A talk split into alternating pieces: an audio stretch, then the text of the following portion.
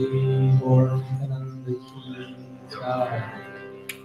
श्री श्री गौर जी की जय। Sachinandan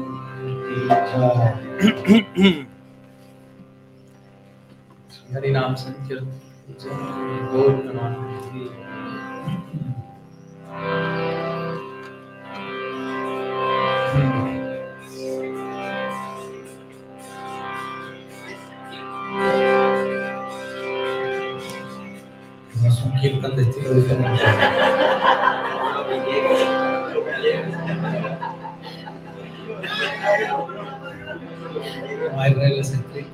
isso, hum. né?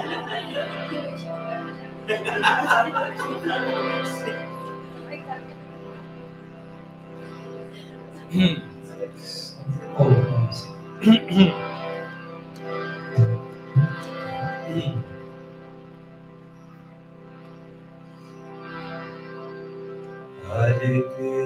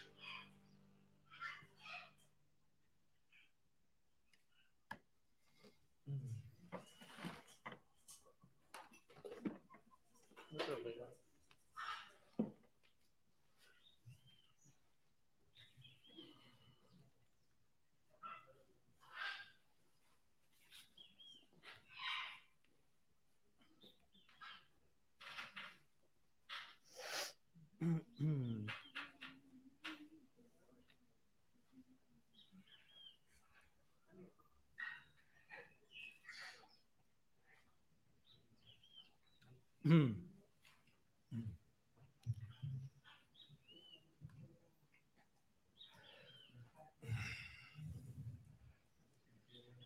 ॐ ज्ञानतिमिरन्दस्य ज्ञानञ्जनाशलाकया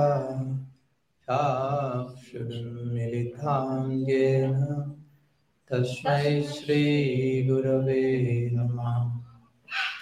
नाम श्रेष्ठं मनुमापि सच्चिपुत्रम् अत्र स्वरूपम् रूपं तस्य व्रजमुरूपुलिं मातुलिं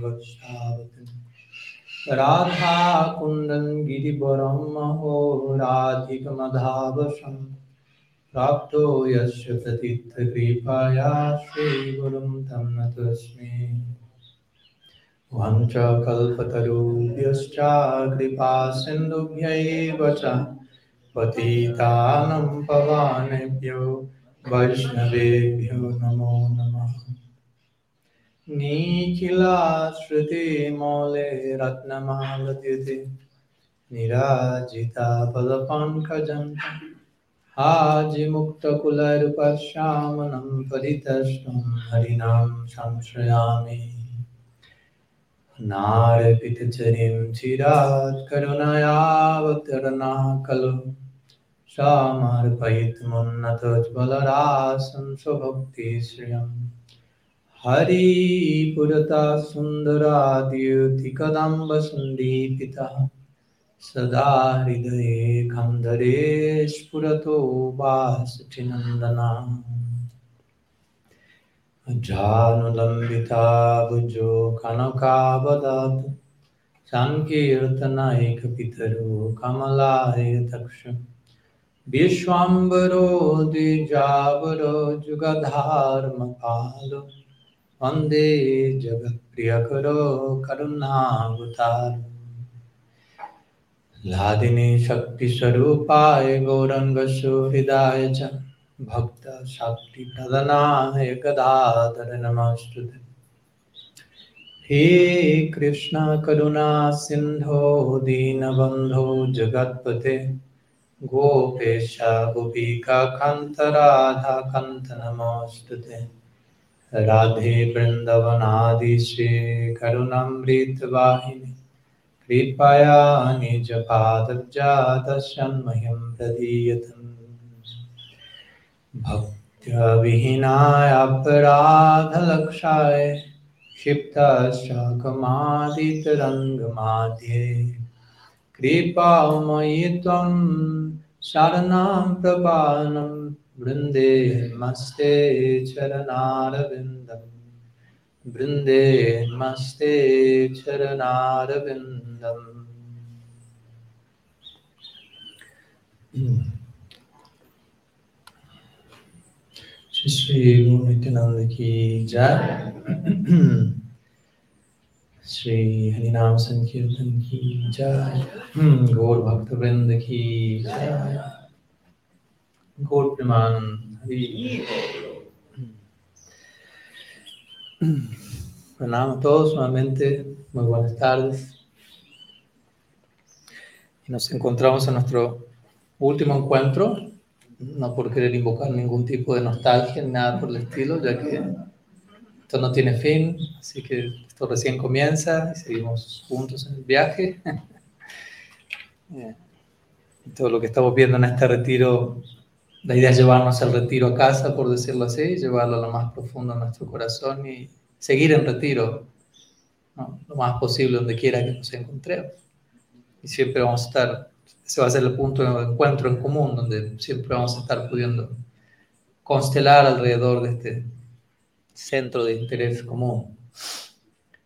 Entonces hoy, hoy vamos a estar compartiendo algunas ideas más sobre lo que ya estuvimos compartiendo en la mañana, esta idea de desenterrando el cielo, pero unas breves palabras de repaso, como siempre, en relación a, a lo que vimos esta mañana, como para conectar entre un tema y el otro.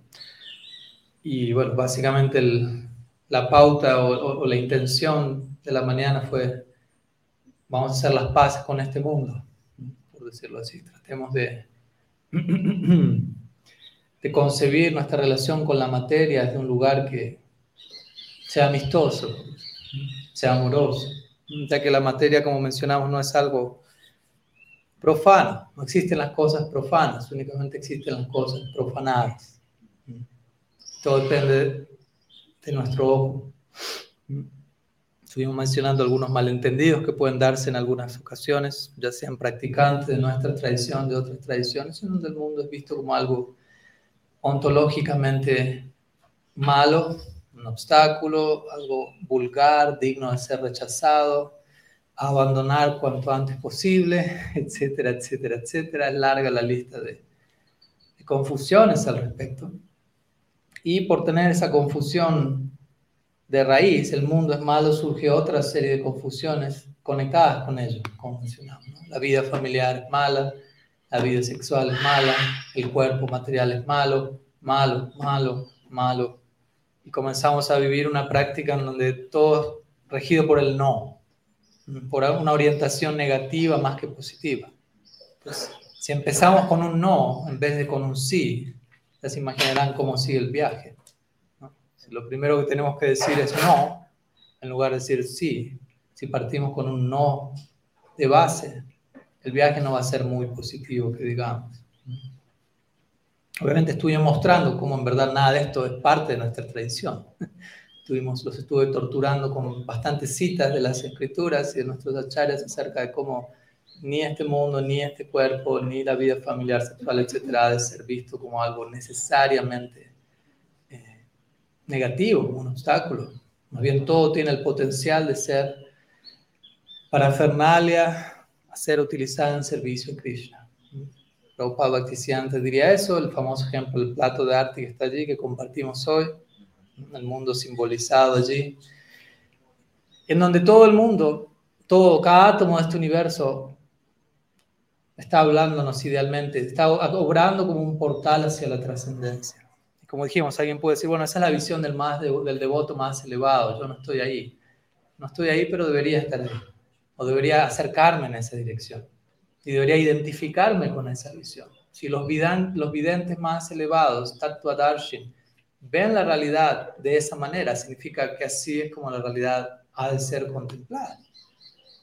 Y si yo me encuentro lejos de esa visión, debo hacer los, ajustes necesarios para ir encaminándome en esa dirección. Entonces, ese lugar, ¿no? un abordaje enfermizo hacia este mundo nos puede enfermar. No el mundo nos enferma, el abordaje enfermizo nos enferma, como citamos el Bhattan algo aplicado terapéuticamente nos puede curar de aquello que nos enfermó originalmente también. Entonces quizás todavía estamos un tanto afectados por un, acercamiento enfermizo, tóxico hacia la materia, pero la misma materia abordada debidamente puede resolver y sanar aquello que necesita ser resuelto y sanado. Entonces, en ese lugar, cada átomo de este mundo tiene uso, tiene valor, tiene propósito. O sea, la idea de Yukta Vairagya, como dijimos. Todo tiene una relación intrínseca con su fuente. Nada es rechazable, todo es reciclable. Entonces, de ese lado, la idea central es tratemos de animarnos y reanimarnos a descubrir a Dios, no tanto por allí afuera, por allí arriba, esperando que algún día venga alguna nube cercana, sino primeramente aprenderlo a descubrir en lo inmediato, en el aquí y ahora, en el charco de barro allí, más que en una nube celestial. Partamos por aquí. Entonces, de ese lado vamos a estar hablando hoy, tratando de demostrar cómo el cielo desciende a la tierra, si se quiere, cómo podemos descubrir el mundo espiritual en el mundo de la materia, si aprendemos a abordarlo. Vamos a estar hablando cuál es el trasfondo de la creación material, de acuerdo a nuestra filosofía, cómo concebimos esto que se conoce como Shristi Lila o el juego creacional. ¿Cuál es el trasfondo de ello? Y vamos a hablar de cómo Krishna mismo desciende, como dijimos repetidamente, a este mundo para validar la materia y para invitarnos a nosotros a acompañarlos en ese viaje por siempre. Porque recordemos, el tema nuestro central es plenamente humanos, plenamente divinos. ¿Cómo podemos trazar la mayor cantidad de puentes para cortar este abismo que quizás hemos creado entre materia y espíritu, divinidad, humanidad, y cómo sintetizarlos y unirnos, a, unirlos ambos de la manera más realista posible, más sostenible posible. Pero bueno, sí, primeramente comencemos aclarando algunos malentendidos extra que pueden haber al respecto, en relación a algunas declaraciones de las escrituras, como hoy en la mañana también hubo algunas preguntas de, pero Maharaj, ¿qué significa esto que dice las escrituras acerca de, no sé, las mujeres o esto o aquello? Pues aquí hay algunos, algunos puntos que también necesitamos aclarar al respecto. En algunas ocasiones eh, vamos a, a encontrar secciones en las escrituras que dice que este mundo es una ilusión. De hecho, hay líneas, no la nuestra, pero líneas como Advaita Vedanta que van a decir Brahman Satyam Jagan Mitya. Solamente Brahman es real, el universo es falso. Hasta ese punto. Bastante diferente de lo que estamos hablando hasta ahora. Para ellos esto no existe. O sea, nada existe excepto Brahman para ellos. Para, para un seguidor de Advaita Vedanta, lo único real es Brahman. Todo lo demás es irreal, es ilusión. Mientras que para, para, nuestra filosofía, cuando las escrituras dicen este mundo es una ilusión, no se refiere tanto a que el mundo, la materia no existe, sino a que nuestra percepción general del mundo es ilusoria. Porque generalmente, de vuelta, las escrituras le están hablando a alguien, a, a alguien, la mayoría de nosotros que tendemos a ver el mundo descentrado de Dios. Entonces, de ese lado, las escrituras dicen, este mundo es una ilusión. En otras palabras, este mundo que usted está viendo a través de ese ojo no existe. Es una fantasmagoria, básicamente.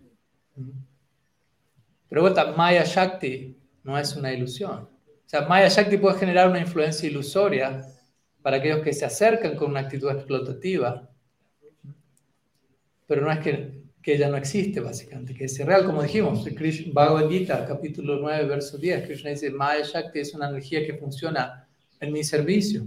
La naturaleza material está trabajando bajo la dirección de Dios, como hablábamos hoy en la mañana. Una devota del más elevado orden. Maya Shakti Kiyaya. No está en contra de no está tratando de sabotear el plan divino, viendo cómo, poder, cómo hacer la competencia a su propia fuente. Entonces, como dijimos, la energía material es una energía sagrada plenamente dedicada al servicio de Bhagavan, mucho más dedicada al servicio de Bhagavan de lo que generalmente estamos la mayoría de nosotros.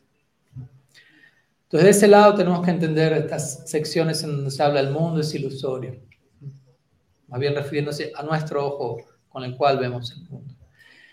Ahora, por otro lado, alguien puede decir, ok, Maharaj, muy lindo lo que vino diciendo hasta ahora, pero, siempre hay un pero, eh, hay secciones en las escrituras que dicen que este mundo es miserable. Entonces, si el Bhagavad Gita es un recién. Bueno, vamos a citar el Bhagavad Gita. Krishna dice el Bhagavad Gita, Dukhalayama Sashvatam. Significa el mundo material es una morada de miseria y temporal. Como diciendo, incluso usted me dice, para mí no es una morada de miseria, la estoy pasando bien, es temporal. no va a durar mucho me gané la lotería, la estoy pasando bomba, ya se va a terminar en cualquier momento. Tiene los días contados. Uh. Entonces, ¿cómo, ¿cómo entender eso? Ahora, interesantemente, en otras secciones de las escrituras vamos a encontrar declaraciones como Vishwan Purnam Sukhayate. Significa el universo entero es una morada de bienaventuranza. Entonces dice, por un lado tengo el universo entero es una morada de miseria, y el otro lado, el universo entonces es una morada de bienaventuranza. Pónganse de acuerdo, por favor. El punto es cómo armonizar esas declaraciones de las escrituras, de las cuales hay muchas, en donde en distintas secciones parece decirse una cosa que va en la dirección opuesta a la otra. ¿Cómo funciona esto? ¿Elijo la que más me gusta? No.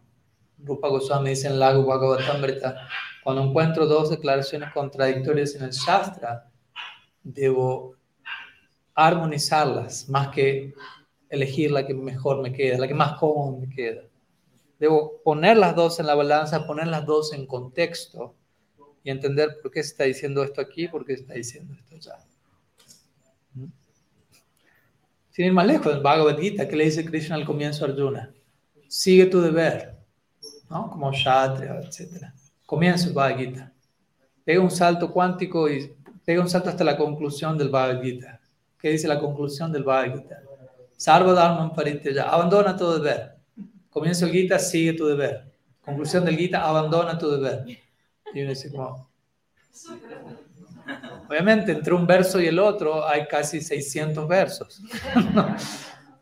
Y uno tiene que pasar por todo eso para entender por qué se dijo una cosa primero, por qué se dijo otra después.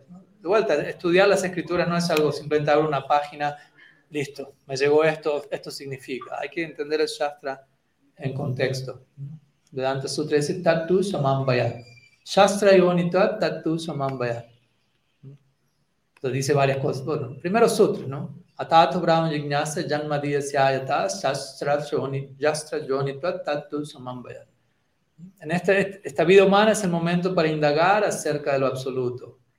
El absoluto es aquel de quien todo emana. Aforismo 2. 3. El conocimiento a través del absoluto surge del vientre del Shastra. 4. Uno debe entender el Shastra en contexto.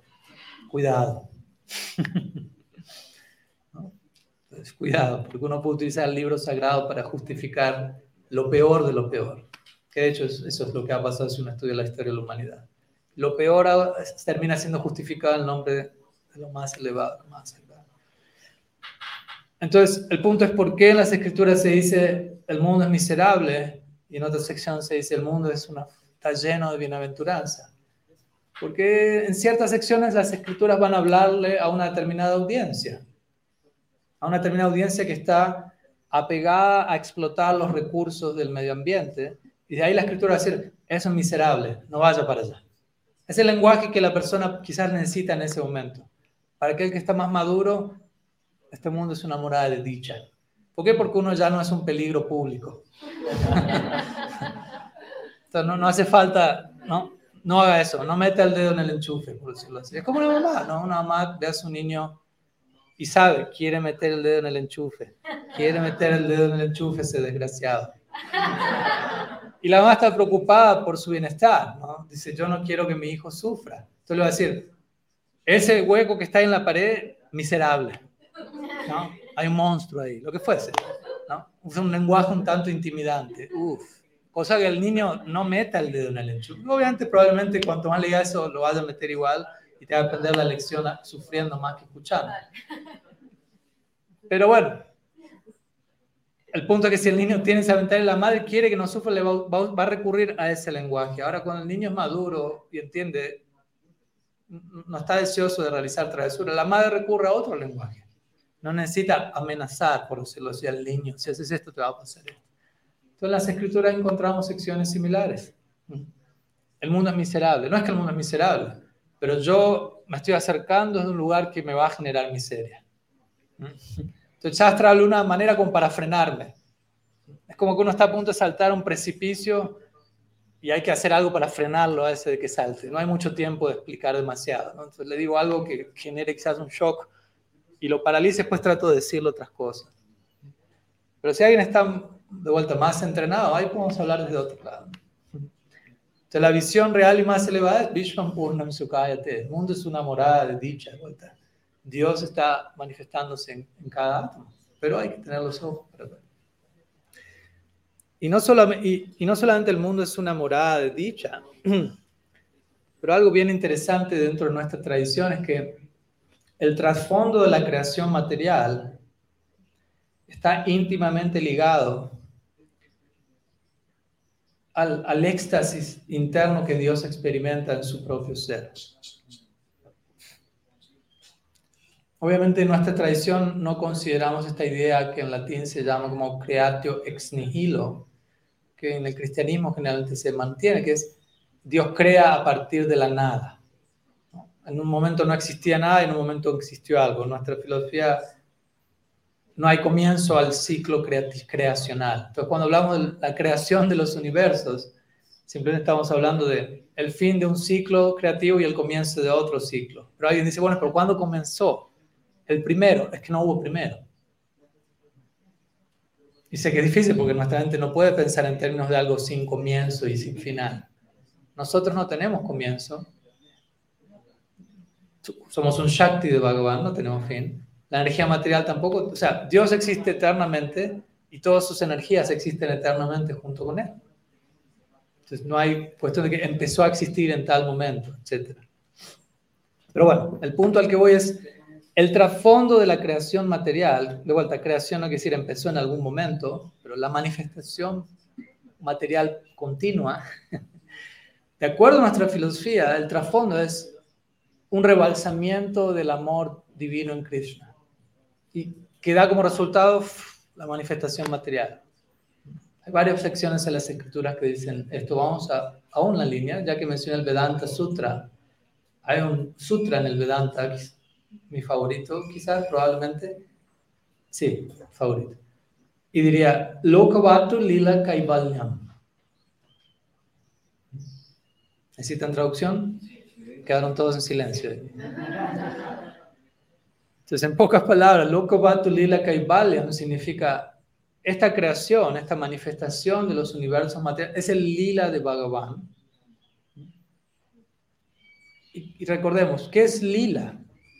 ¿Se acuerdan? Hablamos algo de esto. Lila no significa juego, una acción en donde alguien actúa no queriendo satisfacer un propósito debido a una carencia, sino debido a una plenitud. Estoy tan lleno que esto me lleva a celebrar. Eso se llama lila.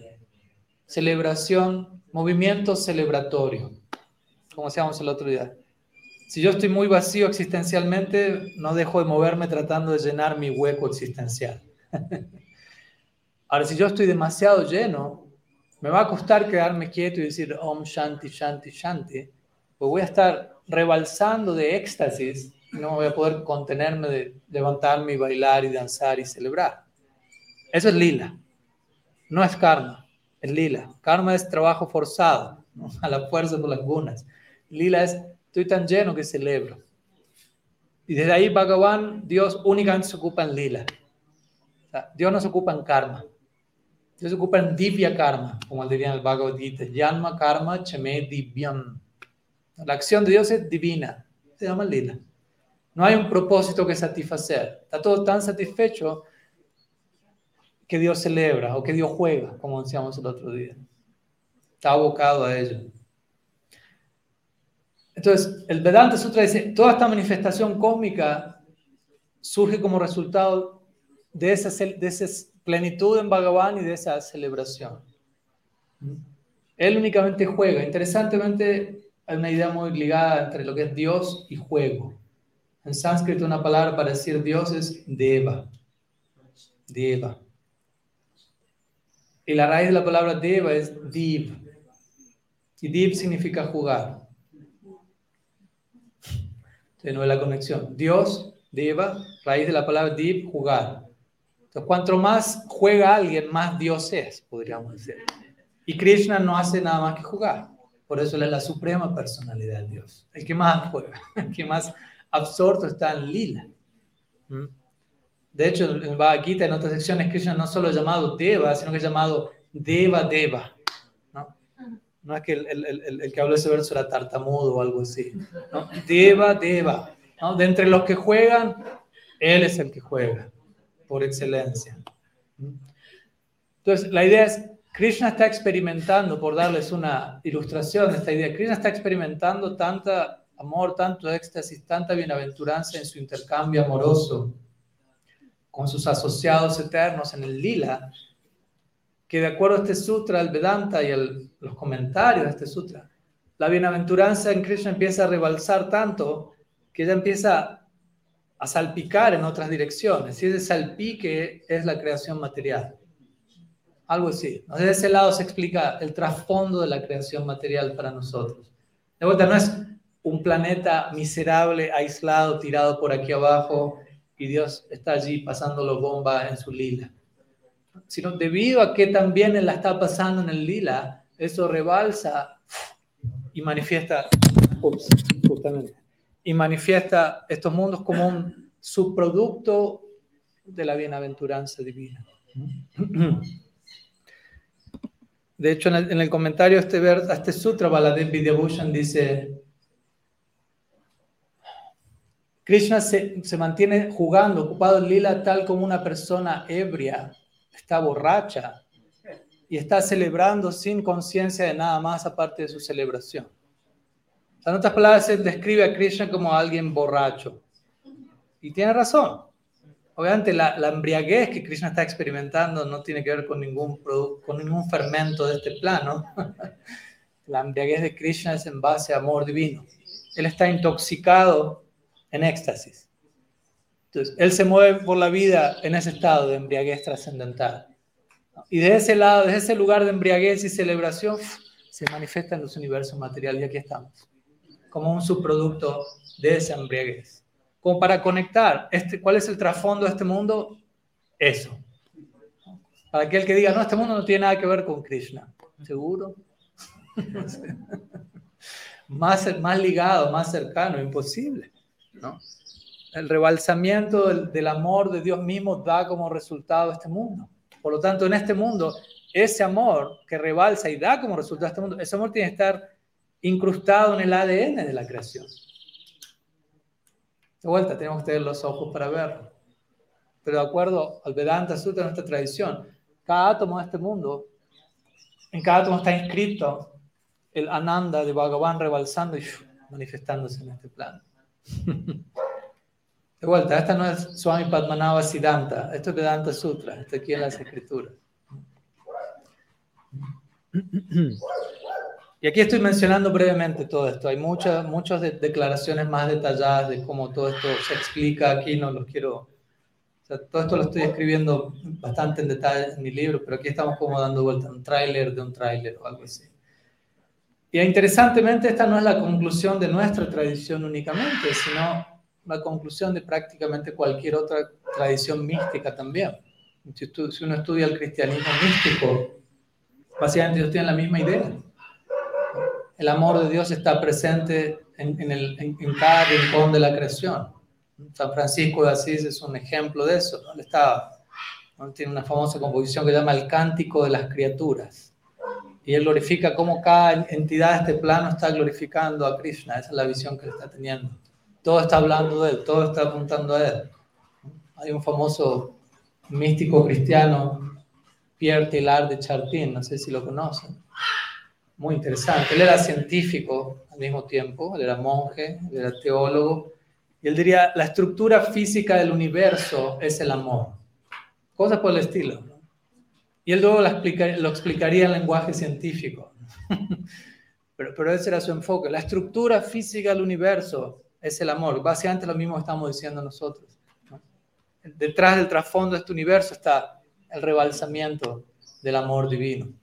Está ahí en el ADN de la creación. Entonces, de ese lugar vemos que cielo y tierra, o espíritu y materia, ya no están tan separados como quizás originalmente uno los, los veía, mediante una mentalidad dualista, mediante este tipo de dicotomías que uno crea.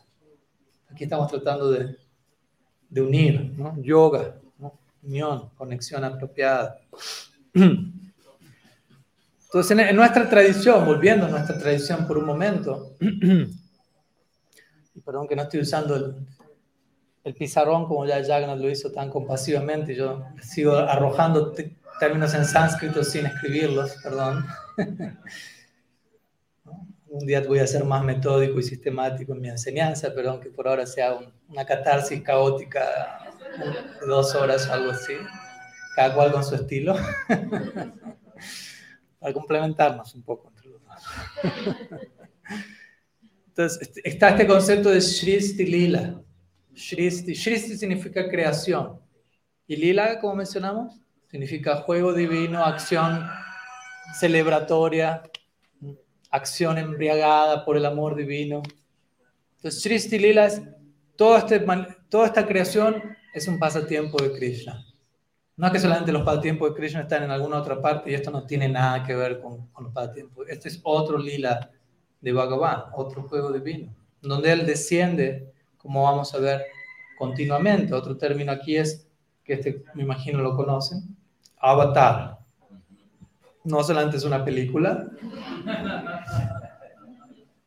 Avatar. Avatar significa de arriba hacia abajo, cruzando de arriba hacia abajo, descendiendo a este plano del plano trascendental. Descenso divino, avatar.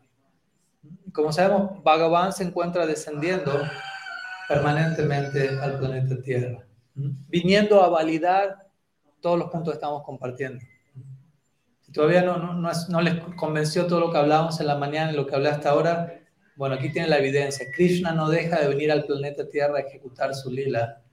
Y cuando termina su lila en un planeta Tierra, ya lo está comenzando en otro planeta Tierra.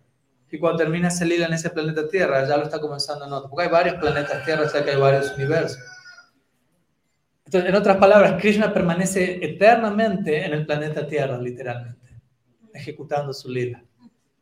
Imagínense que tanto le gusta andar por estos lados. Termina aquí en otro planeta Tierra, termina aquí validando la materia, confirmando este mundo es sagrado. Este mundo es un escenario idóneo, Krishna dice, para yo ejecutar mi lila, mi nara lila, mis tiempos plenamente humanos, plenamente divinos, que mejor que la tierra para tener ese, ese escenario, para ejecutar el drama.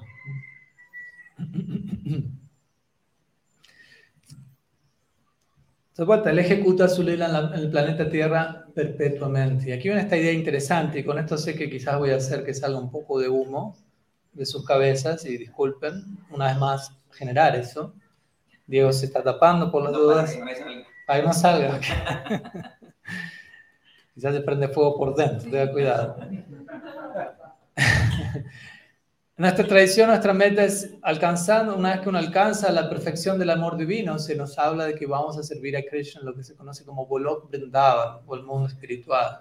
En Vrindavan, pero al mismo tiempo acabamos de mencionar que Krishna se mantiene ejecutando su lila en la tierra, en simultáneo a su lila en el mundo espiritual. Y perpetuamente. A esto le podemos sumar la segunda proyección a servir a Mahaprabhu Eternal, pero no los quiero complicar tanto todavía. Pero Krishna ejecuta su línea en el mundo espiritual y uno alcanza el amor divino, uno se dirige allí, pero Krishna viene continuamente al planeta Tierra a ejecutar su lila y una vez que alcanzamos el amor divino somos invitados a unirnos a él en esos lilas en el planeta Tierra. Esto explica Shiva Goswami, los Andardas. En otras palabras, si Krishna se mantiene eternamente ejecutando su lila en el planeta Tierra y nosotros nos vamos a unir a él allí, nuestra proyección eterna es permanecer eternamente en el planeta Tierra. por lo tanto, más vale que hagan las paces con, hagan las paces con este plano.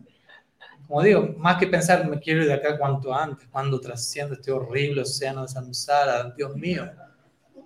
¿no? Hacer lo que llaman en inglés full circle, Oh, empecé acá, me voy para otro lado, parece que me voy para otro lado, parece que se asemeja la tierra de vuelta, hoy estoy aquí de vuelta. Pero estoy con otra visión, con otros ojos en donde no es problema, no es un problema estar aquí. Como mencionamos, hay varios versos en las escrituras que describen como un devoto del, del, del más elevado orden no está preocupado por ir a un lado, ir al otro, ir al mundo espiritual, ir a este otro lado, como ya Jagannath citó el famoso verso del Bhagavatam, Narayana Presarvena Kuteshana Vibhyati Swargapa Varga Narakiswa Pitulyartha Darshana. Recordamos, Shiva menciona ese verso glorificando a Chitraketu Maharaj. A un devoto más elevado no le interesa ir a los planetas celestiales, al infierno, tierra, liberación, le da igual. Ni siquiera le interesa la liberación. ¿Por qué? Porque alcanzó Bhakti. ¿Y qué es Bhakti? Bhakti es un estado post-liberado.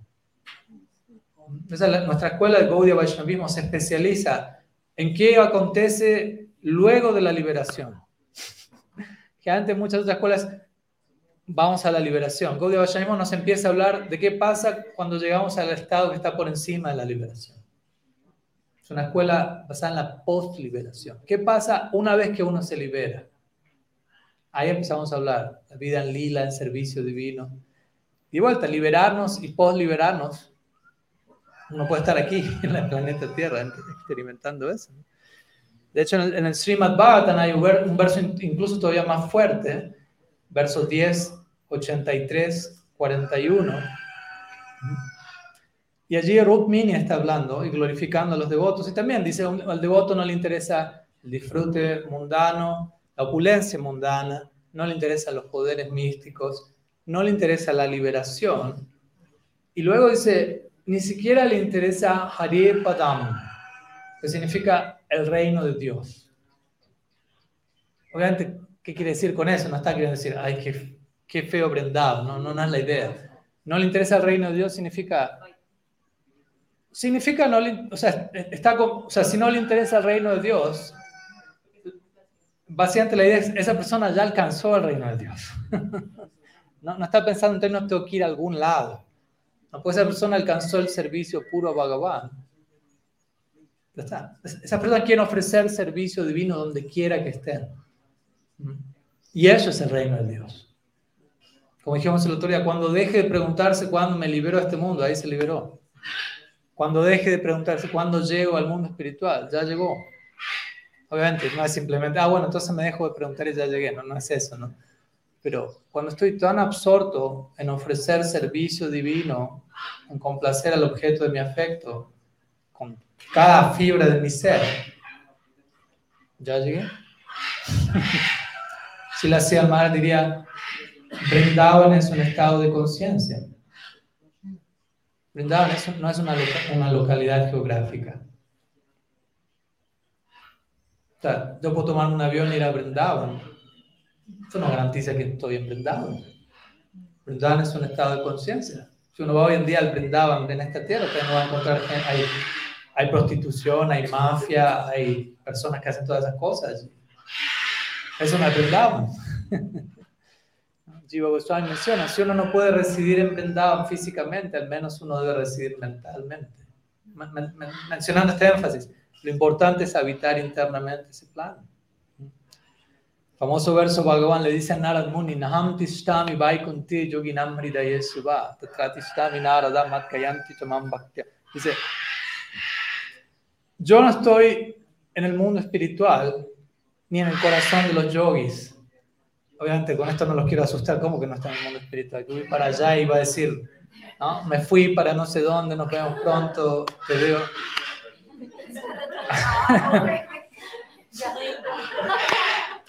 Ustedes nunca saben qué se mete con Krishna, ¿no? Siempre hay, siempre hay algo más. Yo no estoy en el mundo espiritual y ni siquiera estoy en el corazón de los yogis. Él dice, yo estoy allí donde dos o más de mis devotos se reúnen para cantar acerca de mí. Entonces, con esto no está diciendo yo no estoy en el mundo espiritual, está enfatizando donde quiera que mis devotos, se, donde quiera que mis devotos se reúnen a, a adorarme, a servirme, ahí estoy. Ese es el mundo espiritual, por decirlo así. Y de ese lugar el devoto no está tanto, quiero alcanzar de vuelta. El famoso ejemplo es Brahma en el Srimad Bhavatan, eh, el Brahma Stuti, famosas oraciones Brahma, verso 30. Brahma le está dando a Krishna. O sea, para poder servirte de la mejor manera, no me, no me importa nacer en cualquier, en cualquier otra especie, incluso en el reino animal, fuera de la especie humana, incluso, etcétera, etcétera. Uddhava ora de manera similar, como nacer como una pequeña brisna de hierba emprendada. O sea, Bhaktivinoda Thakur quizás de manera todavía más audaz dice, si suma a mi servicio, hazme nacer como un insecto. le doy la bienvenida. Y uno puede sentir que exagerado, ¿no? Pero él no está calculando, voy a escribir esto para que suene, para yo quedar re bien parado, Para que todos piensen, wow, qué, qué devotazo que es este señor. O sea, realmente le está sintiendo eso, realmente le está capturando la esencia de lo que es Bhakti. Dice, o sea, Bhakti es algo tan es incontenible, dice el Srimad Bhakti es una ola incontenible que no, está, que no está limitada a la situación de especie en la que yo esté.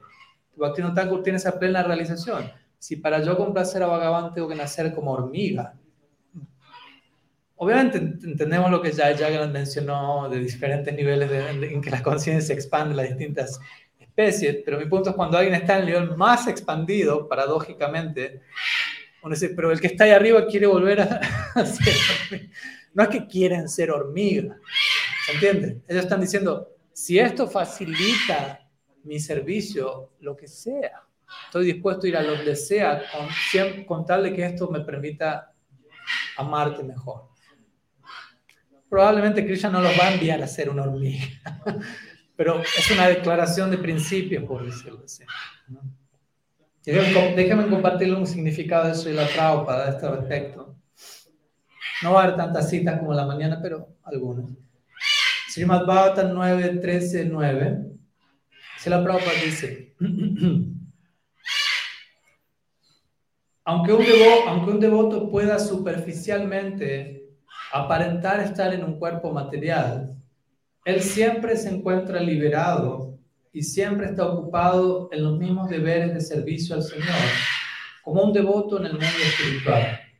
Obviamente está hablando de un devoto de más elevado orden. No hay distinción. No importa si aceptamos un mundo, un cuerpo material o un cuerpo espiritual. Nuestra única ambición debería ser servir a la Suprema Personalidad de Dios. como diciendo, si uno entra en ese plano de ambición, cuerpo material, cuerpo espiritual, eso quedó totalmente atrás. Ya uno está inmerso donde hay que estar inmerso. Esa es la definición que Rupa Goswami da de Jivan Mukta. Jivan Mukta, que es un término más bien utilizado también en círculos yogicos. Jivan Mukta significa un alma liberada. Alguien que está aquí, pero con su cuerpo, con su cuerpo, mente, habla, sentidos, se ocupa continuamente en servir a Krishna. Rupa Goswami dice, esa persona está liberada. Aunque parezca estar en este mundo, está en este mundo, pero no es de este mundo, por decirlo de alguna. Y recordemos, para nosotros Bhakti es tanto sadhana como sadhya. ¿Se acuerdan qué significa esto? Sadhana, sadhana, tienen que acordarse. A ver, práctica. Entonces, Bhakti es nuestra práctica, practicamos Bhakti. Y practicamos Bhakti con la esperanza de alcanzar como meta Bhakti. Sadhya, Sadhya Bhakti. ¿no? Uno habla de Sadhana Bhakti y de Sadhya Bhakti. ¿no? Bhakti como práctica, Bhakti como meta. Como una vez alguien le preguntó a la Prabhupada, Prabhupada, ¿cuál es el resultado de cantar Hare Krishna? Si la Prabhupada respondió es que va a poder cantar más Hare Krishna.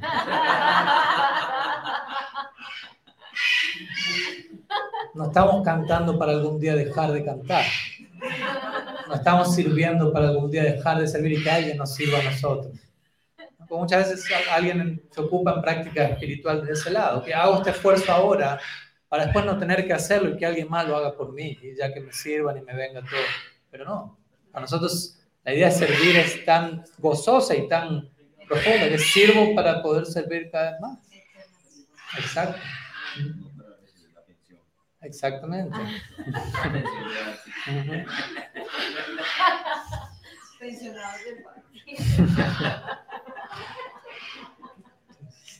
Somos varios ahí todavía, seamos honestos, todavía se filtran algunos deseos ahí, un poco de cálculo y bueno. Krishna va a tener en cuenta todos estos esfuerzos que hice, me va a dar un descansito, un tiempo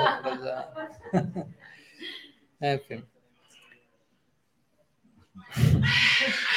Entonces, volviendo a esta idea de Shristi Lila por un momento, recordemos, Shristi Lila, el juego, el pasatiempo, el lila, el lila de la creación. Recordemos, este mundo es un subproducto del amor divino, como acabamos de mencionar hace un rato. Lokavatu Lila Kaivala. Entonces, si este mundo es un subproducto del amor divino, y, y, Krishna está enamorado del amor divino, podríamos decir también que, que Krishna está enamorado de lo que acontece en el subproducto del amor divino, porque todo está ligado, deja la huella, tiene la huella del amor divino marcada, por decirlo así. Y, él le cae tan bien a este mundo que él viene una y otra vez a ejecutar su lila aquí perpetuamente. Eso es toda una declaración de principios de parte de él. Es decir, miren que tanto me gusta este lugar, que no puedo dejar de venir. ¿Por qué? Porque la huella detrás de este mundo es, de vuelta, un rebalsamiento de mi propio corazón, de mi propio amor. Es el trasfondo de este mundo, esa es la intención de este mundo. De vuelta, la intención de este mundo no es una trampa, una prisión para castigar y hacernos sufrir y tenernos enredados. A veces como hoy me contaba alguien, ¿no? Como a veces lamentablemente se presenta la filosofía de ese lugar. Usted envidió, fue envidioso de Krishna y de castigo le toca venir acá hasta que pague su deuda y uno dice, uy, uy, ¿no? Usted elige ver el mundo desde ese lado. ojalá, que me, ojalá salirme de la cárcel cuanto antes. O una orientación mucho más user-friendly, ¿no? mucho más accesible, mucho más realista. Por ejemplo, en Srimad Bhattan 11.3.3, ahí se describe todos los elementos materiales están aquí de manera que nosotros podamos elegir en última instancia la liberación última. En otras palabras, el propósito de todo lo que existe aquí es para que alcancemos la liberación última. Liberación última es el amor divino. El amor divino es la liberación de la liberación. Ya ni me interesa la liberación, el amor divino. Eso realmente es liberación. Cuando ya no estoy ni preocupado por la liberación, eso es liberación.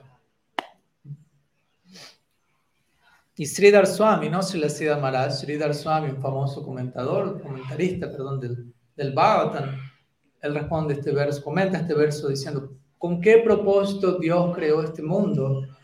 Para satisfacer completamente a cada ser individual que adora al Ser Supremo. En otras palabras, la intención detrás de este mundo es satisfacer nuestro máximo potencial en servicio a Dios. Entonces es importante que veamos el mundo, que nos, que nos relacionemos con el mundo entendiendo cuál es su intención, cuál es su propósito de trasfondo, que es el mismo que nosotros. Todo está dedicado a culminar, a desembocar en el servicio amoroso del Ser Supremo. Que con un devoto, este mundo constituye, toda esta creación material constituye un telegrama de una palabra que Krishna nos está enviando. Y dice, ámame. Ese mensaje. ¿Qué tanto sabemos leer? Es otra cosa. Todavía quizás nos cuesta leer una palabra. Vamos aprendiendo a leer el telegrama que dice ámame. Toda esta creación material está intentando darnos ese mensaje. Eso está embebido en la creación misma, esa intención, ese mensaje. Entonces es importante, personalmente considero enfatizar esto, ya que vuelve a Dios mucho más cercano a nosotros. Establecer una teología en donde Dios no es un ser distante, indiferente, lejano, desconectado, sino Dios está cerca, más cerca, más cerca de lo que nos podemos imaginar. Y nuestras vidas importan para el Ser Supremo, no es que estamos completamente abandonados. ¿no? Y entender eso constituye el punto de inicio más saludable de nuestra relación con Dios, de nuestra relación con la eternidad. Partir desde donde estamos y entender qué tan cerca Él está, básicamente. Entonces, como mencionamos, estos días no es tanto una cuestión de irme a otro lado, más bien entender, no, hay, no, no, no tengo que ir a ninguna parte en un sentido, más bien tengo que alinear mi visión en el aquí ahora, aprender a absorberme a Besh, como voy a hablar de de manera a alcanzar la visión apropiada de la realidad. Cuando estoy debidamente alineado, voy a realizar todo está aquí. Krishna Lila está aquí. Si la más diría, si tú tienes la visión correcta, vas a estar leyendo Krishna Lila y Gaura Lila en todas partes. Imagínense. Él lo dice, él lo ve, yo le creo. Déjenme compartir una cita de Shilashi Hermanas al respecto, que él habla, ¿qué es lo que vamos a estar contemplando en ese momento? Dice, todo está lleno de asombro. Everything is full of wonder. Si analizamos el átomo, quedaremos asombrados. Solamente nosotros imponemos limitaciones. Pero si analizamos las partículas atómicas de la madera, de la piedra, quedaremos asombrados. El infinito se encuentra en todas partes. La perfección se encuentra en todas partes. El problema es que con nuestro pensamiento limitado hemos creado un mundo de límites. Ese es el problema. Nosotros somos el problema. Pero si retiramos ese filtro de fragmentación, de limitación, de constricción, el infinito está en todas partes, la perfección está en todas partes, Krishna Lila está en todas partes, el cielo está en la tierra, como acabamos de mencionar. Si el cielo está en la tierra, eso nos muestra entonces que el cielo, el mundo espiritual, puede y debería ser alcanzado desde aquí. De vuelta, el mundo espiritual no es tanto un espacio geográfico en 3D, como a veces uno imagina todo, todo como un traslado físico, geográfico, sino más bien un traslado en términos de conciencia, ¿no? en términos de fisicalidad, por decirlo así. El mundo espiritual es un lugar hecho de conciencia. Las escrituras describen, el mundo espiritual está hecho de conciencia. Entonces solamente puedo acceder allí en términos de conciencia. Conciencia de Krishna, no, nosotros. Conciencia de Krishna no es un eslogan para repetir. Conciencia de Krishna. ¿Qué, ¿Qué, significa conciencia de Krishna? Mm. Entonces, cuando nosotros desarrollamos el tipo de conciencia que corresponde con el mundo espiritual, eso significa que llegamos al mundo espiritual. ¿Qué es llegar al mundo espiritual? Desarrollar la conciencia correspondiente a esa conciencia que existe en el mundo espiritual. Famoso ejemplo de esto es de Mahaprabhu. En una ocasión Mahaprabhu, Sri Chaitanya Devel se, encontraba, se encontraba viajando por, un bosque, por una jungla, por una selva llamada Jarikanda. Se han, han, oído hablar. Jarikanda no es un lugar sagrado, o sea, ahora lo es para nosotros después de esto que les estoy contando. Pero antes de esto no era Brindavan, no era Jagan, no era un lugar de peregrinaje, era una jungla. Y Mahaprabhu en esa jungla secular experimentó Brindavan plenamente. O no estaba en Brindavan físicamente, pero estaba en Brindavan en términos de conciencia. Entonces, ¿estaba o no estaba? Sí. Porque a dónde estamos no es tanto dónde estamos físicamente, sino dónde estamos por dentro. ¿Cuántas veces uno, está hablando con alguien y la mente de uno está a 7000 kilómetros de distancia? Y uno dice, eh, eh, acá, de vuelta, aquí estamos. No voy a dar nombres, pero en las clases me pasa veces que voy hablando y veo que alguien se me fue. Se me fue, se me fue, se me fue. No voy a dar nombres. A conciencia. A veces hago algún, como para... Vamos de regreso. Entonces, Mahaprabhu estaba en este lugar que no era un lugar sagrado por fuera, pero internamente él estaba encontrando Brindavan estando allí, de vuelta. Eso muestra, podemos estar en cualquier sitio ordinario del planeta, pero accediendo a Brindavan como un estado de conciencia. Una famosa, otra famosa historia es la de Bhaktisiddhanta Sarasvati Thakur. Se dice cuando él aceptó iniciación de su Gurudev Gorkishore Das Babaji, prácticamente la primera instrucción que su guru le dio fue, nunca vayas a Calcuta. Porque Calcuta es, era algo así, o es, como la embajada de Kali Yuga en la India, o algo así. ¿no? Como la gran ciudad y... Dejémoslo ahí. ¿no? Y Gorky Babaji era más bien un Vajananandi que habitaba, vivía en, en el Dham, Vrindavan, Navadvip, se encontraba absorto en su práctica y le dijo a su discípulo, nunca vayas a la gran ciudad, algo así. Ahora hay algo interesante, porque prácticamente lo primero que Bhaktisiddhanta Sarasvati hizo después de eso es ir a Calcuta. ¿no? Y comenzó a inaugurar su campaña de diseminación del mensaje ahí. Inauguró su templo principal allí, Bhagavasar Gaudiya Math, en Calcuta. Entonces alguien le preguntó, en una ocasión, porque alguien sabía, dijo, pero tu Gurudev te dijo que nunca vengas a Calcuta. Y él respondió, yo nunca fui a Calcuta. Yo en todo momento me mantuve a los pies del loto de mi maestro espiritual. Yo nunca pisé Calcuta. ¿Se entiende? Calcuta es un estado de conciencia también. Así como Brendan es un estado de conciencia, Calcuta. O si la Prabhupada, ¿no? Si la Prabhupada vivió en Brindavan, como sabemos, muchos años, y de allí se dirigió a Occidente. Y cuando él se dirigió a Occidente, como sabemos, él tenía 69 años, generalmente alguien a esa edad se va a Brindavan para quedarse ahí, más que irse de Brindavan. Entonces varios le preguntaban a él, pero ¿por qué se va? Varias personas que vivían en Brindavan se preguntaban físicamente, se preguntaban, ¿por qué Swamiji se está yendo de Brindavan? Y obviamente los que se preguntaban eso, por no entender lo que realmente estaba pasando, ellos demuestran que ellos no estaban viviendo en Brindavan. ¿Por qué? Porque si la Prabhupada no se estaba yendo de Brindavan, si la Prabhupada estaba extendiendo Brindavan a todo el resto del mundo, no es que se estaba yendo, estaba ampliando los límites de eso, porque Brindavan es un estado de conciencia, no es una, solamente una localidad física. No acaba Prabhupada está en Nueva York, ya no está en Brindavan. No, no. Está haciendo, creando Nueva York, Brindavan en Nueva York. ¿Se entiende? Entonces él está en Nueva York creando Brindavan pero aquellos que estaban en Brindavan diciendo, ¿por qué se fue a Brindavan? Ellos no estaban en Brindavan. Porque no, entendían que, que Brindavan, habitar Brindavan, es un estado de conciencia. ¿Se entiende la idea?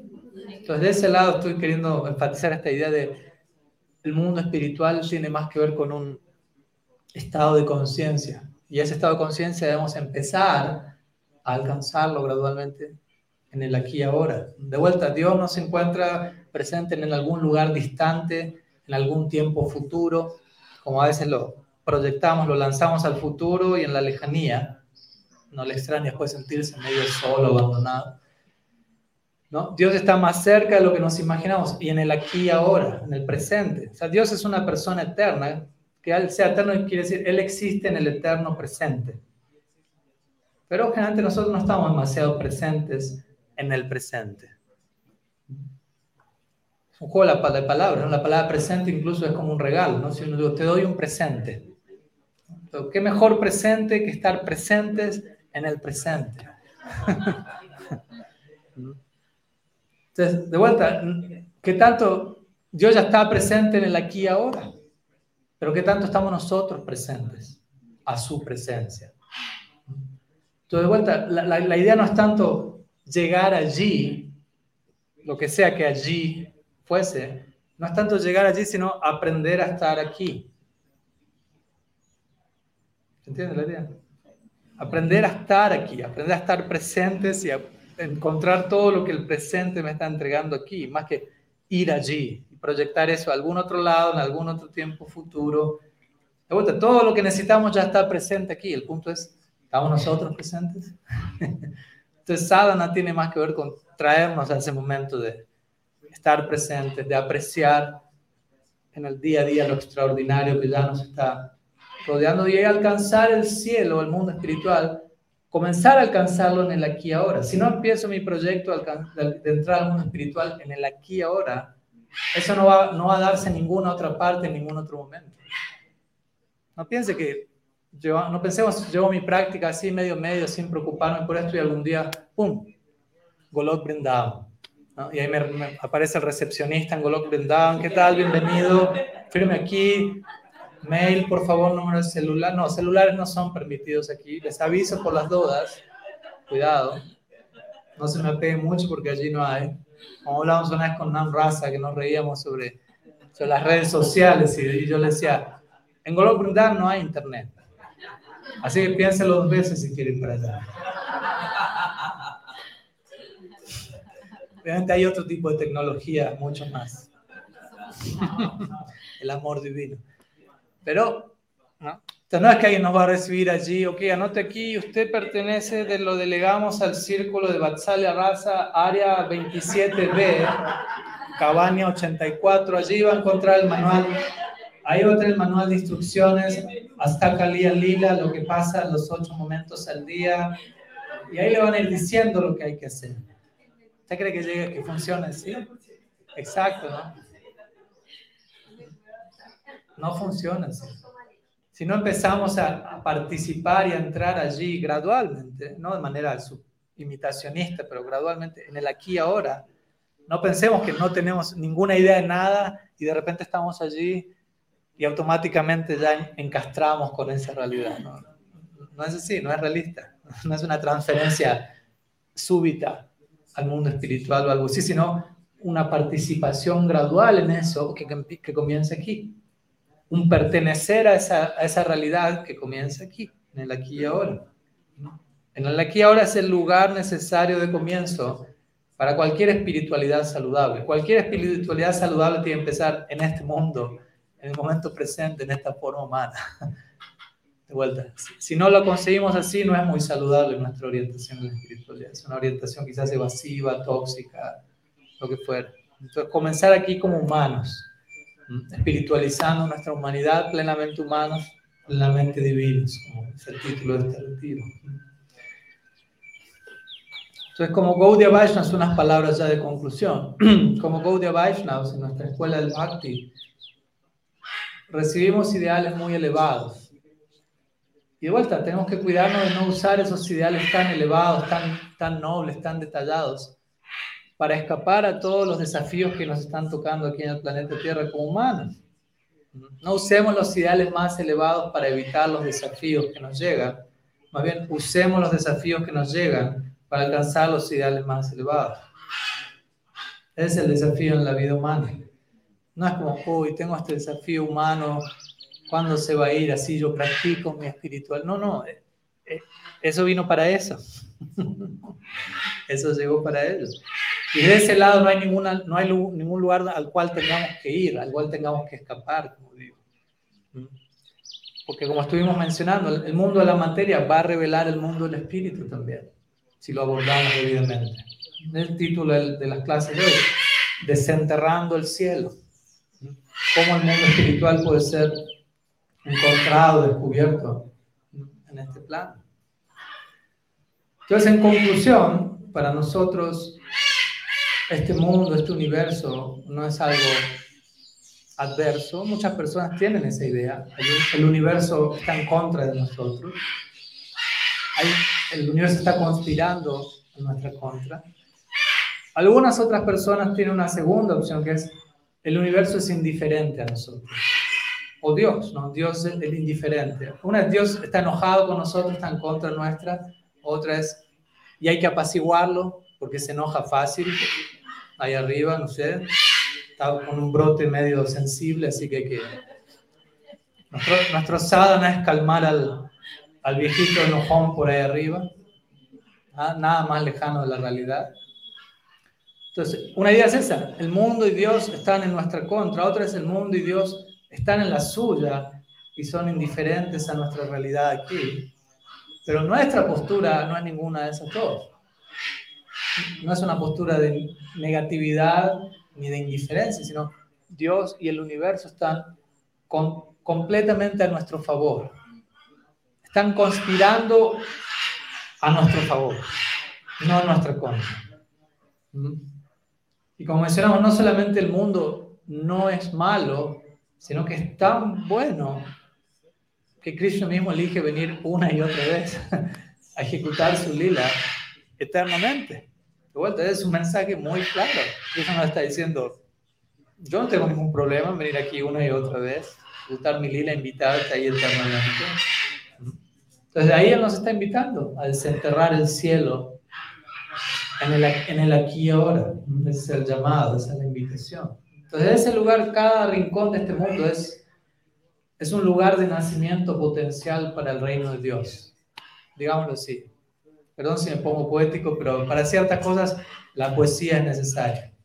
¿no? Hay ciertas cosas que solamente pueden ser expresadas recurriendo a la poesía. cada rincón de este plano tiene es el lugar de nacimiento potencial del reino de Dios. Todo lo, que, todo lo que necesitamos que exista ya está allí, totalmente accesible desde donde quiera que nos encontremos. No debemos pensar si pasase esto, si estuviera aquí, si fuese así, y siempre falta algo. Todo está allí. Pues como decimos, no es tanto una cuestión de ir a algún lugar, de llegar a algún lugar, de ir a alguna parte, sino de seguir llegando a donde ya estamos. Porque estamos en un lugar, pero no terminamos de llegar todavía. Entonces, no, no, es tanto ir a alguna, alguna parte, sino seguir llegando. Seguir llegando perpetuamente. Ajustar nuestro ángulo de visión, como decir Maharaj diría. ¿Algún servicio? Ajusta tu ángulo de visión. Así que bueno, espero que de alguna manera, ya que mencioné esta idea de ajustar el ángulo de visión, que nuestro retiro de estos días, lo que hemos compartido con Jai Jagannath, que han compartido todos ustedes, haya sumado en este ajustar nuestro ángulo de visión y, y haber recibido ciertas reflexiones o ideas que nos hayan invitado a, a contemplar el mundo, nuestra realidad, nuestra situación como seres humanos desde otra perspectiva, que, nos, que hayamos podido crear algunos puentes para acortar el abismo entre espíritu y materia, entre cielo y tierra, por decirlo así, y que nos sigamos inspirando en abrazar toda nuestra humanidad sin necesidad de descartar nada, como parte de nuestro proyecto de volvernos de vuelta no solamente plenamente humanos, sino plenamente divinos. Y bueno, el desafío ahora es obviamente, hoy termina el retiro en un sentido, termina en otro sentido, empieza. Del otro lado de esa puerta nos está esperando toda una serie de hermosos desafíos para poner en práctica todo lo que hemos estado hablando. Así que estos días son de, recarga intensiva y después hay que hacer algo con esa batería al 100%. ¿no? Exacto. Así que todo es parte del retiro también. ¿no? Así que no nos sintamos mal de que hay que, hay que salir al campo de batalla, por decirlo así. Todo es complementario, todo es complementario. O sea, sintamos un gusto de que vamos a ser puestos a prueba. Si uno es honesto, uno va a buscar orarle a Krishna situaciones en donde voy a ser puesto a prueba, porque cuando soy puesto a prueba me doy cuenta de dónde estoy parado. Si yo no soy puesto a prueba, yo puedo idealizar un montón de cosas acerca de mí, pero cuando viene la prueba, ahí me doy cuenta dónde estoy, dónde quiero estar, hasta dónde estoy dispuesto a hacer lo que tengo que hacer para estar donde quiero estar. Desde ahí Kunti Devi le ora a Krishna, famosa oración que generalmente se traduce con Kunti orando, mándame problemas. Y uno puede pensar, ¿esta señora es masoquista o qué?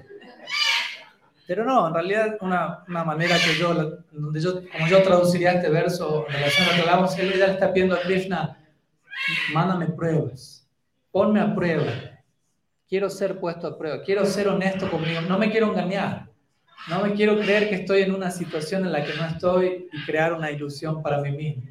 Quiero una prueba y quizás esa prueba me va a mostrar que no estoy donde estaba, pero al menos me va a mostrar dónde estoy.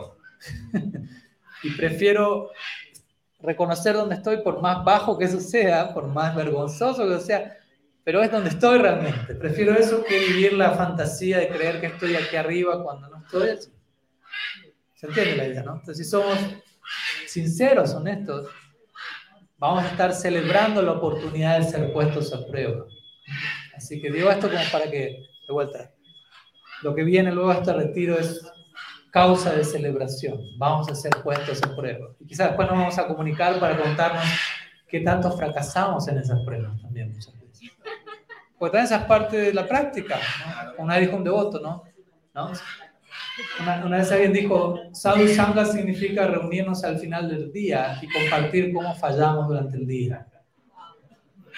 No solo cómo fallamos, obviamente, pero también, ¿no? El, el, fracaso es el pilar del éxito, si, si es debidamente compartido. Necesitamos compartir eso también, para animarnos y la próxima vez fallar, fallar de manera más elevada. Tra podemos traducir el progreso espiritual, de progresar en la vida espiritual es fallar de manera cada vez más profunda. no es, ay, nunca voy a fallar jamás. No, cada vez vamos a cometer errores más elevados, por decirlo así. Así que bueno, básicamente eso, quería agradecer a todos ustedes también por su presencia, por poderlos conocer, por poder de alguna manera ser útil en servicio a ustedes y, al viaje que cada cual está emprendiendo internamente. Es un honor, un lujo poder ahí ser compañero de viaje, conocer nuevos compañeros de viaje y bueno, a su servicio lo que podamos. Y no sé si hay alguna pregunta igual antes de terminar. Hay alguna consulta antes. Adelante. Bueno, bueno, quiero dar gracias. Verdad, hace unos cuantos años atrás, una maestra me dijo, día espiritual comienza aquí ahora. Para que usted me entienda cómo relacionarse aquí, me entienda cómo relacionarse allá. Y de ahí como que estoy trabajando y escucharlo durante estos días y previamente en sus fotos como que aterriza mucho su idea y abre esa ventana de práctica ahora.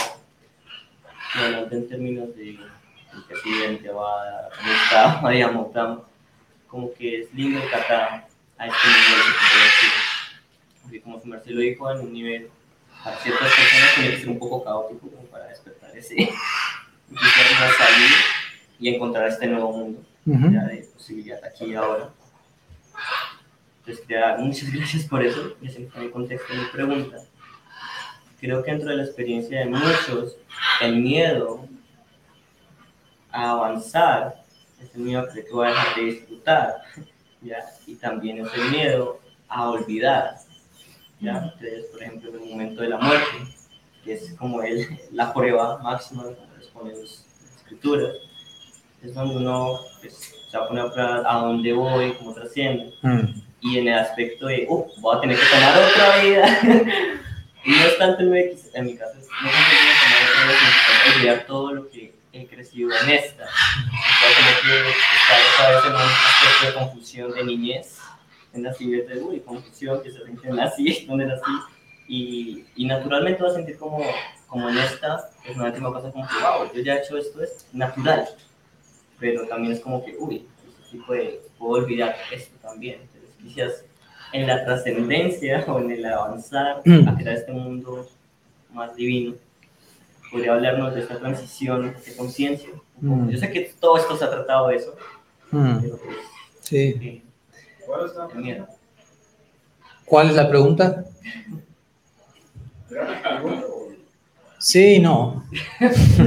Agradecimiento y pregunta, sí. O sea, como si puedo compartir algunas palabras en relación a, a la situación en donde uno quizás llega al temor en relación a, de paso la repito por si no se escuchó, al, al, temor de decir, bueno, si yo vuelvo a nacer, ¿será que, o, o, antes de partir de este mundo, ¿será que olvido a Krishna?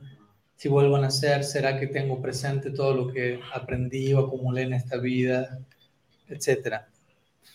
Y como una vez me dijo un devoto, me dijo, Ah, yo, no, yo no quiero volver a nacer porque me tomó tanto esfuerzo aprenderme todos estos shlokas en sánscrito. Que nacer de vuelta, aprenderme todos los versos de vuelta, no, no.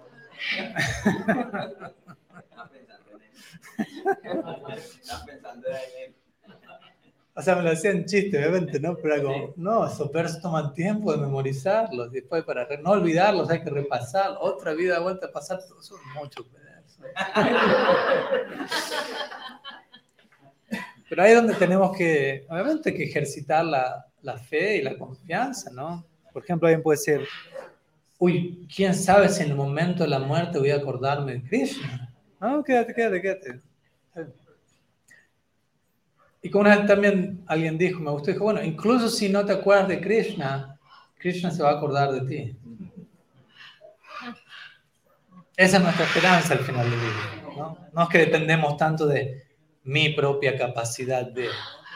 Más bien la esperanza es la capacidad que Él tiene, su misericordia, su protección. Tantas declaraciones que Él da en las Escrituras, no los voy a torturar con un verso tras otro, donde Krishna deja claro cómo Él va a proteger a su devoto.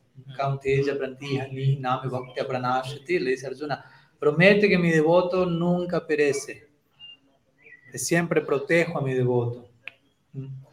Y como sabemos, ¿por qué Krishna le pide a Arjuna, promételo tú? O los comentaristas dicen, ¿por qué no lo promete Krishna directamente? Los comentaristas dicen, porque muchos no le van a creer a Krishna, si, le, si, lo promete, porque Krishna está, ha, ha, roto muchas veces su propio voto. Pero Krishna ha roto su voto por su devoto. Como el ejemplo que conté el otro día, ¿no? con Bhishma, él hizo un voto, lo rompió, pero lo rompió para seguir un voto superior. ¿Se entiende? Hay que aprender de él. Nosotros seguimos reglas y aquel que sigue las reglas debidamente sabe cuándo romper las reglas para aceptar una regla superior. ¿Se entiende? A veces hay que romper las reglas, pero para aceptar una regla más elevada, más profunda. Entonces Krishna sabe, a mí nadie me va a creer porque yo siempre ando rompiendo todas mis promesas. Entonces tú Arjuna promete esto, que a ti te crean. Pero en verdad, ¿cuáles son las promesas que Krishna rompe? Son todas promesas secundarias para mantener su promesa central, que es yo siempre protejo mi devoto. Y el aspecto central de Sharanagati es Confiar en que Krishna me va a proteger y aceptar que Él me está manteniendo. Ese es el Swarup uh, Lakshan de Charanagati. La característica esencial del proceso de la rendición es Krishna me está protegiendo, Krishna me está manteniendo. Y no convencerme a mí mismo a la fuerza, sino realmente entrar en esa sintonía, experimentar, eso es así.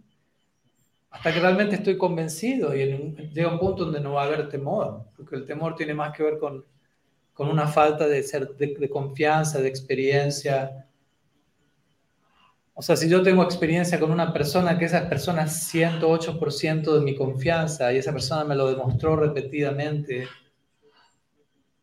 cuanto más esa persona me lo demuestra, menos temor hay. Estoy a un punto donde ya no tengo temor.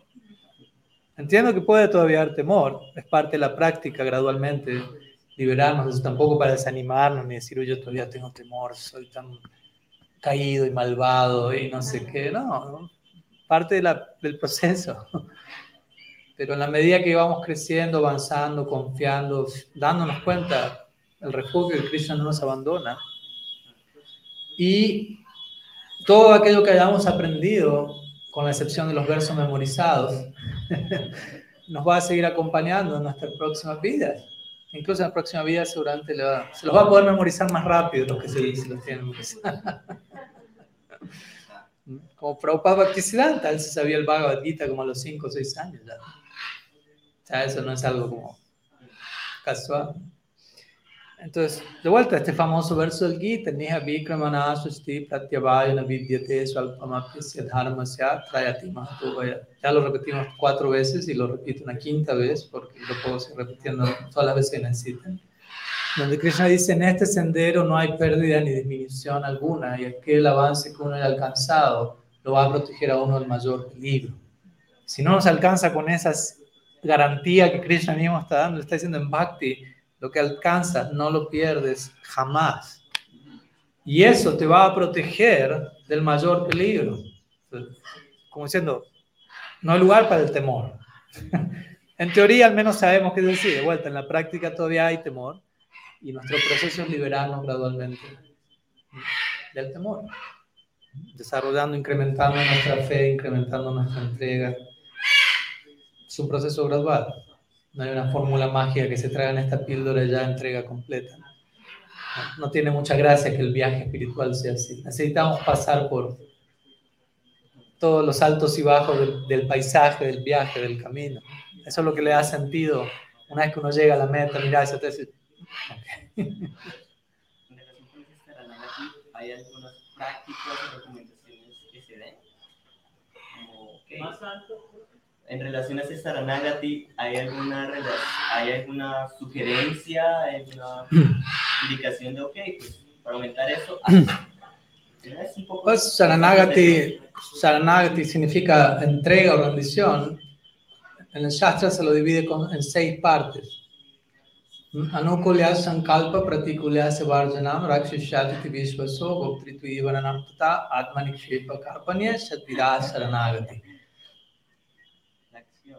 Primera de ellas es aceptar todo lo que sea favorable al servicio a Krishna.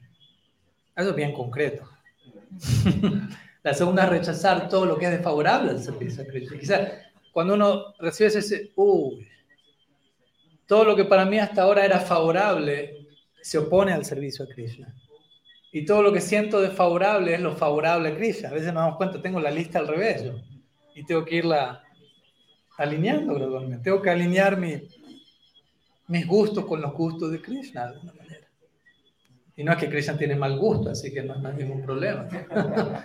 No vamos a perder nada por alinearnos con Krishna. no vamos a perder disfrute, tú mencionaste eso, ¿no? Pues será que por, por rendirme a Krishna dejo de disfrutar Sí, deja de disfrutar de la manera en la que uno cree que está disfrutando, pero va a disfrutar de una manera en la que uno no se puede ni imaginar. Pero uno no va a estar interesado, como hablábamos hoy, el verdadero disfrute, en última instancia, tiene que ver con no estoy preocupado por disfrutar personalmente.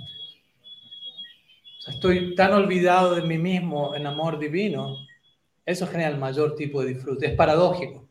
Cuanto menos busco el disfrute, más disfruto. Cuanto más busco el disfrute, menos disfruto. ¿Se entiende la idea? Varias veces he escuchado devotos que me decían, no, yo antes de estar con los devotos, siempre quise, no sé, tener dinero y lo intenté y lo insistí, nunca, nunca. Y cuando me hice devoto me empezaron a llegar, me empezaron a llegar todas estas oportunidades en bandeja. Y digo, uy, ahora, ahora que ya, ¿no? Ya no quiero eso, llega. Obviamente llega porque ahora quizás dice, bueno, ahora esto lo puedes usar desde otro lugar, pero desde el lugar en que uno lo buscaba antes no era saludable. y de ahí él frustraba esos intentos. ¿no? Entonces Saranagati comienza de algo muy práctico, tratar de alinear nuestra lista de valores con lo que es favorable al bhakti y lo que es desfavorable al bhakti. Eso es concreto, analizar, bueno, cómo estoy llevando mi vida hoy y qué necesita alineamiento Y gradualmente es ese alineamiento, recordemos, no es que mañana ya estoy impecable llevando ese estándar, es un proceso. Y desde ahí de vuelta, confiar en que Krishna me va a proteger, aceptar que Krishna me está manteniendo. Eso es práctico en el sentido que nos van a llegar situaciones a la vida donde elegimos confiar en que Krishna me protege y me mantiene o para quedar paranoicos en temor. ¿no? Hay una, una canción que Wakmino Thakur escribió sobre Saranagati, sobre cada etapa de Saranagati extensa, pero muy, muy recomendada para uno también como ver los detalles de, cada etapa de la rendición y ver cómo se va expresando y plasmando en la vida donde voto, uno puede estudiarlo también. Es algo más? Sí. Comentario. Eh, bueno, primero, muchísimas gracias.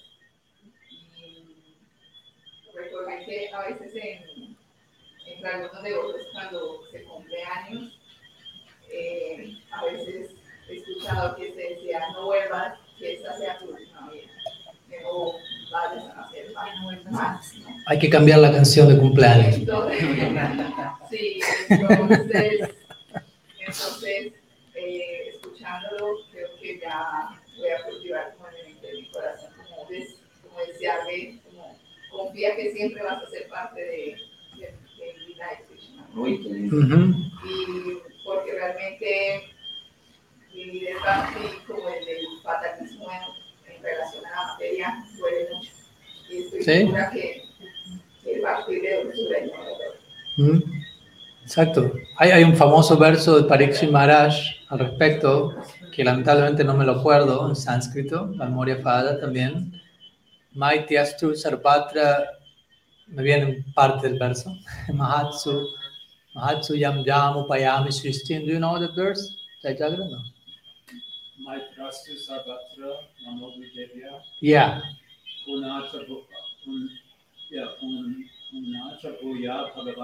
मंते चिंगास महात्सु यम जाम उपयाम सृष्टि Tyastu Sarbatra Namo Jujebya.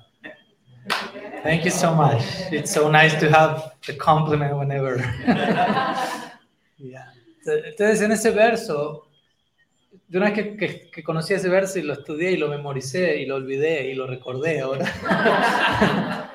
dije, wow, a veces a uno en el cumpleaños le dicen pida tres deseos. ¿Aquí también? Y yo dije, ok, voy a hacer de este verso mi, mi, canción de cumpleaños. Porque allí parece Maharaj, él es maldecido a morir. Y él dice, si yo tengo que volver a este mundo, ¿no? se dispone a eso, no es que dice, oye, ojalá que sea mi última, ¿no? Dice, si yo tengo que volver a este mundo, pido tres cosas, tres deseos, ¿no? tener amor por Bhagavan, Rati, Bhagavati, Rati, Anante, por el, ¿no? tener asociación prasanga con los devotos y tener amistad con todas las entidades vivientes. Eso es lo que París Maharaj dice. Si tengo que volver otra vez, solamente permíteme eso. Mantener mi amor por ti, la asociación de tus devotos y relaciones de afecto con todo, todas las entidades vivientes. Ya está son los tres deseos de cumpleaños. Es el, nuevo, la nueva manera de, de, cantarle al que cumpleaños también, ¿no? Es un lugar mucho más ¿no? realista y, y, sano con, con, todo lo que nos rodea. Bueno, lo puedo dejar aquí. ¿Alguna otra pregunta? Sí. Solamente es, un, es una pregunta, quería también darle muchísimas las gracias. Eh, esta es una nueva experiencia para mí, es mi primer taller y también para mi compañero. Creo que hemos conocido personas maravillosas y espero que este siga siendo un lugar, no solamente en esta vida, sino en todas las que siguen, donde podamos mostrar tu realidad. Y que las personas que están en este camino nos sigan iluminando, no solamente en esta vida, sino en siguen. Ya, arriba. Espero seguirnos encontrando en todas las vidas. Bien, bien. Entendió, entendió la idea del seminario. Ya traen el, ya traen el certificado.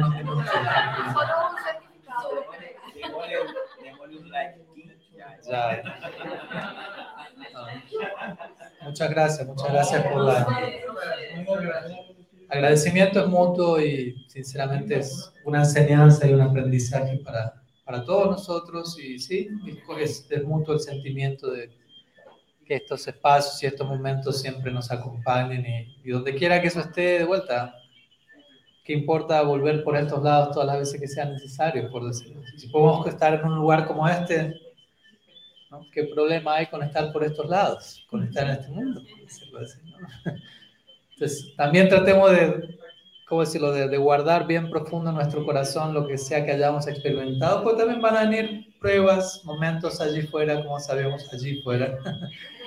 y en esos momentos también tenemos que recordar estos momentos, estos momentos de refugio y refugiarnos en esas experiencias y tratar de invocar lo que experimentamos, la vulnerabilidad que pudimos expresar, compartir, recibir y nutrirnos internamente de eso. ¿no? El hecho de meditar y recordar esos momentos no deja de tener un efecto en los momentos presentes en donde recordemos eso. ¿no?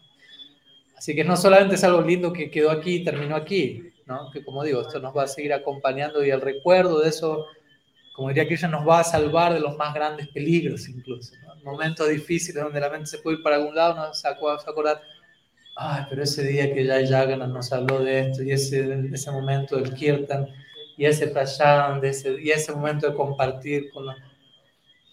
¿no? Todo eso vuelve a poner todo en, en su contexto, a, volvemos a estar cuerdos nuevamente, ¿no? En lugar de distraernos, distraernos, centrados nuevamente. Así que personalmente también muy bendecido y bueno, esperamos seguir en contacto, vernos pronto, yo unos días ya me estoy yendo a, a Bogotá, aquellos que anden por ahí cerca, invitados, y bueno, si no, en, una semana están Vamos, voy a estar publicando, mi libro va a ser al inglés, pero si les interesa, es un libro que vamos a estar hablando. O sea, todo lo que hablamos este retiro de mi parte es parte central de, de esa obra y es una manera de seguir extendiendo la reflexión y el diálogo y seguir compartiendo juntos. Así que muchas gracias. A todos, muchas gracias a, aquí a, a Shyam Ashram, Sri Govinda, Shyam Sundari, todos los habitantes, Juan, querido, todos. Así que todos están contribuyendo para ser parte de esta experiencia. Así que nuevamente muchas gracias. Sadhu Sangha ki Sankirtan.